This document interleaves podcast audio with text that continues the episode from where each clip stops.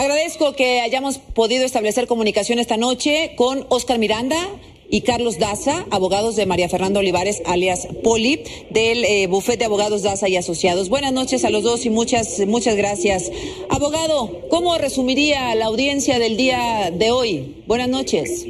¿Qué tal, Azucena? Muy buenas noches. Gracias a ti y a todo tu auditorio.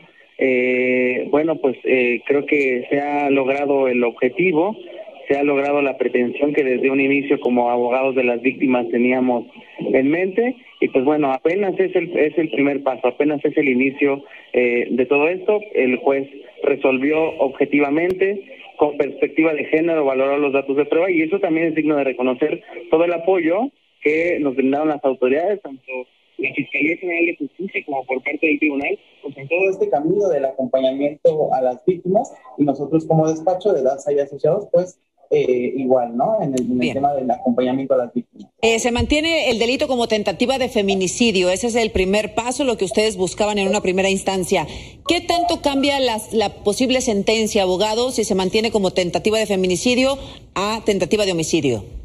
La única diferencia, bueno, salvo las cuestiones objetivas ahí del, del tipo penal, es la sanción o la punibilidad. El feminicidio se castiga de 35 a 70 años y el homicidio calificado se sanciona de 20 a 50. Entonces, es un tema ahí en cuanto a, la sanción, a la, al, al, monto de la sanción, a la, a la pena.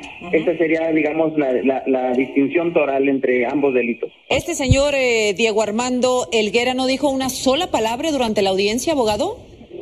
Sí declaró en la primera audiencia. La del sábado. en la del sábado, solo hizo referencia a que él no conocía a las víctimas y que tenía una relación de noviazgo con otra persona ya de un tiempo para con otra persona que estaba en la fiesta que nunca, que no había conocido antes a ninguna de las Fernandas, ni a Poli ni a Fernanda Cuadra. Exactamente, eso es lo que él manejó. Sin embargo, eh, como lo adelantábamos hace un rato, se pudo establecer con datos de prueba con los mismos testigos que, bueno, sí se conocían, y más aún, eh, hay indicios de que hubo una relación con mi representada. Esto evidentemente pues se tendrá que ir confirmando con las investigaciones como vayamos eh, eh, avanzando en este proceso penal y pues obviamente lo que estamos esperando es que mi representada mejore de salud, la verdad es que sigue muy grave y pues, pues con todo esto ir ir aclarando y dilucidando todas las circunstancias. A ver, abogado, si entendí, si entendí bien, María Fernanda sí tenía una relación con Diego Armando.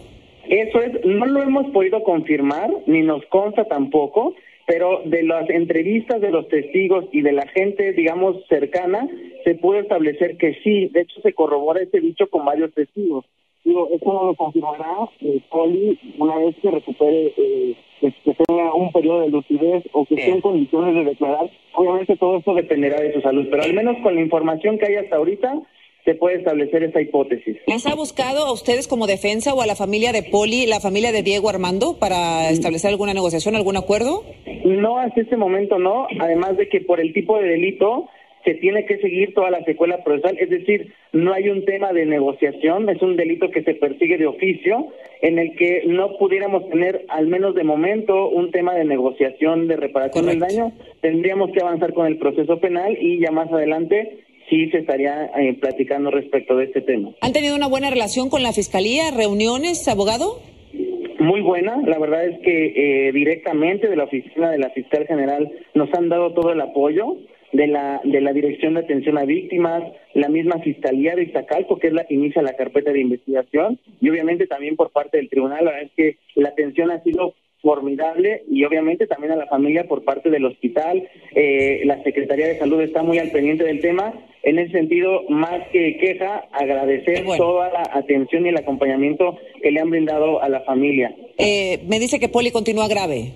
Está grave, está grave, Azucena. La verdad es que eh, los médicos nos dan muy poca esperanza de que pueda avanzar, de que pueda evolucionar.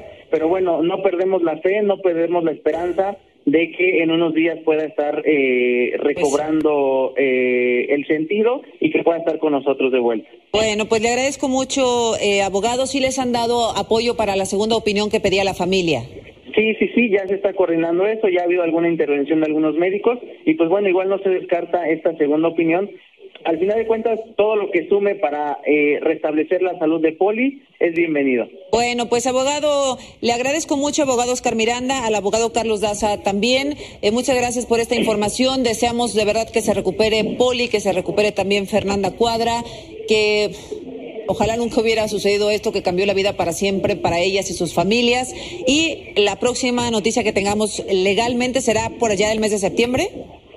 Más o menos eh, se estableció un plazo de investigación complementaria de tres meses que estarían feneciendo en septiembre y de ahí pues ya veríamos eh, cómo se encaminaría la acusación, las demás pruebas que sigamos obteniendo, pero bueno, al final de cuentas se logró el objetivo, se, se confirma la prisión preventiva oficiosa, esto es que él llevará el proceso privado de su libertad. Yo ya les aclaraba que el hecho de que se haya entregado, el hecho de que se haya puesto a disposición en nada beneficia o reduce la pena o, o implica el que él vaya a salir antes. Esto tendrá que llevar necesariamente el proceso privado de su libertad. Importantísimo aclararlo. Gracias a los dos y buenas noches. Gracias a usted por el, por el espacio. Saludos a tu auditorio. Hasta luego. Gracias.